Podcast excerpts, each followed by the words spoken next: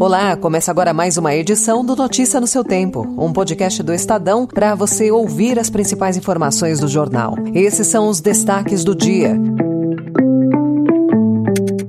Haddad resiste e diz que meta de déficit zero em 2024 não muda. Para acolher Centrão e ampliar base de apoio, Lula anuncia 38º Ministério e plano de saúde para micro e pequena empresa é o que tem o maior reajuste. Hoje é quarta-feira, 30 de agosto de 2023. Estadão apresenta Notícia no seu tempo.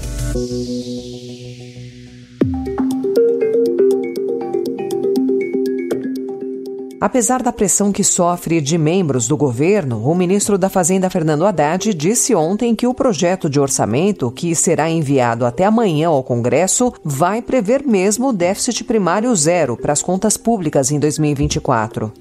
Mas o orçamento está fechado. Aliás, foi fechado com o presidente antes da viagem para a África. Nós fechamos na mesa dele o orçamento. Não tem nem como mudar em dois dias a peça orçamentária.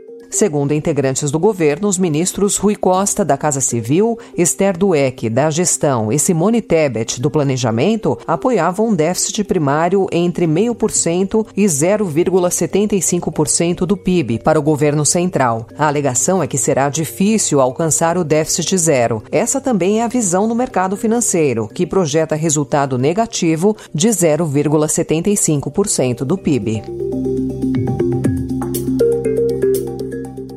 Estou propondo a criação do Ministério da Pequena e Média Empresa, das cooperativas e dos empreendedores individuais, para que tenha um ministério específico para cuidar dessa gente, né? dessa gente que precisa de crédito e de oportunidade. Com a criação da pasta da micro e pequena empresa, anunciada ontem pelo presidente Lula, a administração atual chegará a 38 ministérios, bem perto do recorde de 39, atingido pela gestão de Dilma Rousseff. O nome mais cotado para o posto é o de Márcio França, atualmente em Portos e Aeroportos. Para o lugar dele iria Silvio Costa, do Republicanos, um partido que o governo tenta atrair. A ideia é acolher o Centrão e ampliar a base de apoio. A nova pasta não necessariamente vai interessar ao grupo, mas possibilita a Lula remanejar um aliado e abrir espaço em um ministério mais poderoso.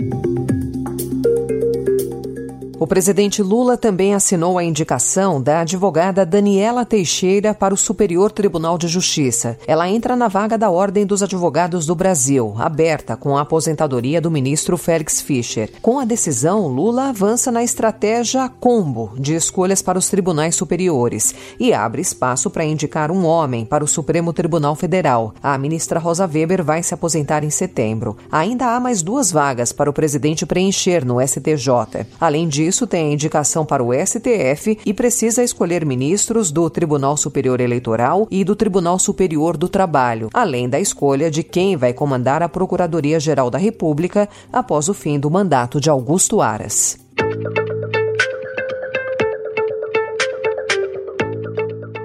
Em economia, destaque para os planos coletivos para micro e pequenas empresas, que foram os que tiveram o maior índice de reajuste entre os diferentes tipos de convênio médico nos últimos cinco anos, segundo pesquisa do Instituto Brasileiro de Defesa do Consumidor. O aumento para essa modalidade foi maior que o dobro do índice aplicado aos planos de pessoas físicas. A pesquisa, feita com base em dados da Agência Nacional de Saúde Suplementar, mostra que, de 2018 a 2022, os planos coletivos empresariais com até 29 vidas tiveram alta acumulada de 82,4% na mensalidade. Entre os individuais e familiares, em que os aumentos são definidos pela ANS, esse índice ficou em 35,4%. A ANS argumenta que os índices de reajustes dos planos coletivos empresariais não são regulados por tratar-se de uma negociação entre duas pessoas jurídicas. Na prática, porém, as empresas menores acabam mais vulneráveis. A pesquisa do IDEC mostra que o índice de reajuste para os planos de empresas com 30 vidas ou mais, o que inclui as grandes corporações, foi bem inferior no mesmo período, 58,9%. O IDEC defende, junto à ANS, uma série de mudanças na regulação dos reajustes dos planos coletivos, em especial de micro e pequenas empresas.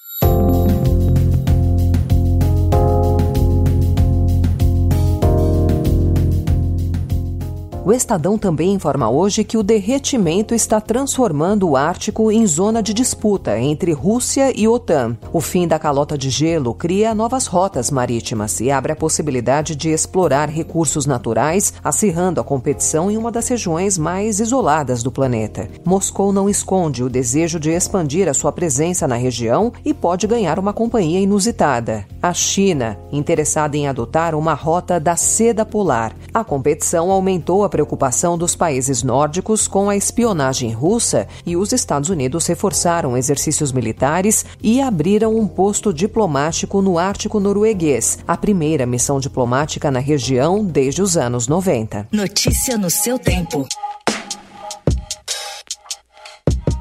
O prefeito de São Paulo, Ricardo Nunes, afirmou que pretende eliminar os trólebus, os ônibus com hastes ligadas à rede elétrica, porque o sistema é antigo e tem gastos de manutenção altos. O sistema conta com 201 veículos divididos em 10 linhas, com uma extensão da rede elétrica de contato de mais de 168 quilômetros. O modal transporta 8 milhões de passageiros por mês. A medida já divide opiniões. Apesar da intenção de Nunes, a prefeitura Prefeitura já abriu uma licitação para escolher uma empresa responsável pela manutenção e melhorias na rede de alimentação dos trólebus.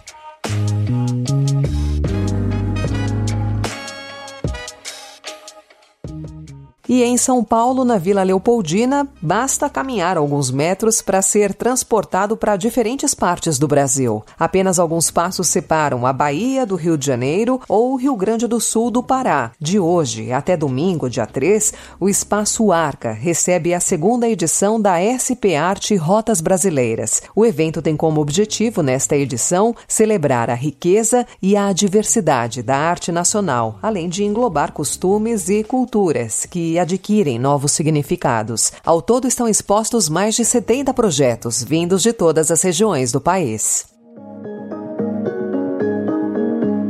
Essa foi mais uma edição do Notícia no seu Tempo, com a apresentação e roteiro de Alessandra Romano, produção e finalização de Felipe Caldo. O editor de núcleo de áudio é Emanuel Bonfim. Obrigada pela sua escuta até aqui e até amanhã. Você ouviu Notícia no seu Tempo.